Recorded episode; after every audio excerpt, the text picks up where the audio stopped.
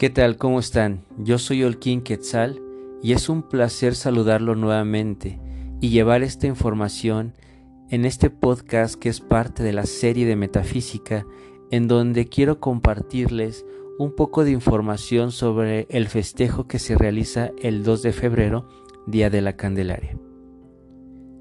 En la metafísica, todos los estudios que se realizan es con la finalidad de entender cuál es la misión del ser humano aquí en la Tierra, por qué la metafísica te propone ser feliz, vivir la vida, vibrar siempre en una frecuencia elevada. Y este tema que hablaremos el día de hoy tiene mucho que ver con este trabajo que debemos de entender a nivel cósmico, no en una religión, no basado en una costumbre, sino que tiene un trasfondo que siempre nos puede ayudar a encontrar esos procesos evolutivos para nuestra vida. Así que vamos a comenzar platicando cuál es el fundamento que nos hace hoy estar un poco conscientes del trabajo del 2 de febrero. Y pues todo comienza desde que hace alusión en la Biblia que el cosmos fue creado desde un origen de obscuridad, desde un silencio. Es decir, que antes de que el cosmos fuera creado, lo que existía solamente era el silencio, la ausencia de luz, la nada. En la Biblia la han traducido al día de hoy como tinieblas. Sin embargo, más bien era como un fondo insondable del abismo. No quiere decir que sea algo como lo que ahora conocemos como tinieblas, oscuridad o maldad. Sin embargo, en otras tradiciones como la egipcia conocieron a este abismo, a esta soledad, a esta parte del universo donde no existía nada como Nut y representa a la madre de todas las cosas. Los atlantes también contribuyeron en el entendimiento de esta oscuridad, pero con un valor diferente, ya que ellos también reconocían a esta oscuridad, a este inicio del cosmos, como la parte generadora de todo lo que existe. Es decir, la Madre Divina oculta. Todo esto y su deidad la imaginaban de un color que no era color, es decir, cuando identificaban a esta Madre Divina oculta, era como algo establecido con un no color, con el inicio, que después, hoy en día podemos entender que era el negro, el más bien la ausencia de color. Cuando se inundó la Atlántida, los atlantes se llevaron toda esta información hacia Egipto y los guanches a las Canarias.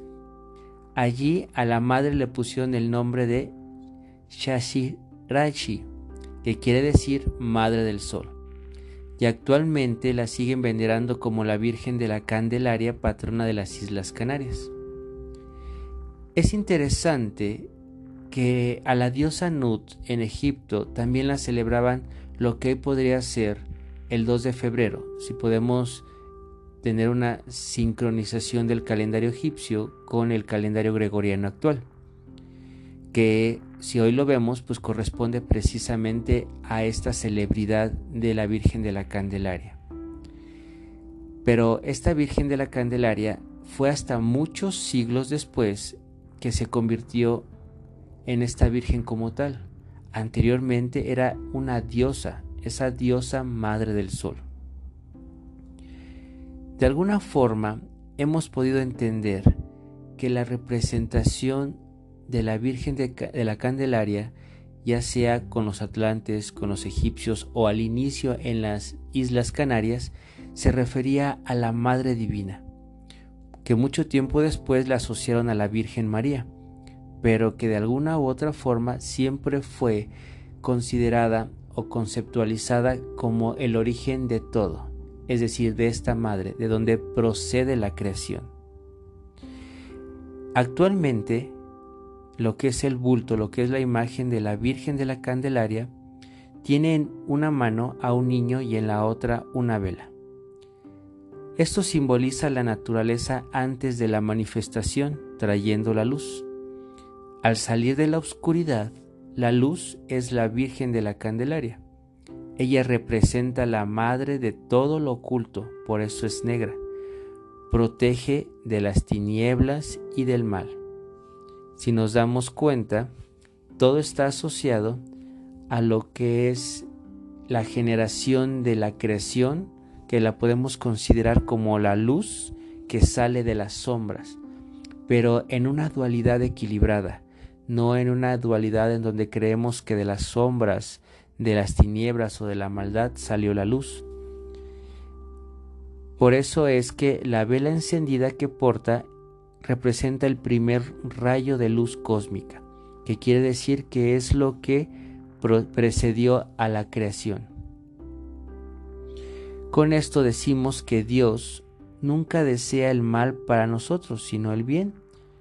Por eso nosotros tenemos que entender que siempre tenemos que estar vibrantes, sin enfermedades, sin tener una personalidad descuidada, sin que generemos depresiones o sufrimiento, porque precisamente llevamos una luz, que es la luz del primer rayo cósmico. La Virgen de la Candelaria viene de la época, por lo tanto, de los atlantes, esa época en donde ellos estuvieron con un mayor conocimiento y sabiduría del cosmos, y prácticamente es la misma diosa que tenían los egipcios. Entonces, que es la diosa Nut, la Virgen de la Candelaria o la Madre del Sol, es la misma diosa o el mismo origen, que es la Madre Divina. Así que la luz que emerge de las sombras, inundando a todo el universo y generando la creación, y que en la creación se incluye o se sostiene esta misma energía que generó todo, es lo que en metafísica se llama la llama triple, y que todas la tenemos, que es una llama que está cargada por el amor divino, por la voluntad divina y por la sabiduría divina. Y como tal, el niño hoy en la imagen de la Virgen de la Candelaria va a representar a nosotros, es decir, que nosotros procedemos de la Madre Cósmica, ¿no? Que somos parte de esa enorme creación.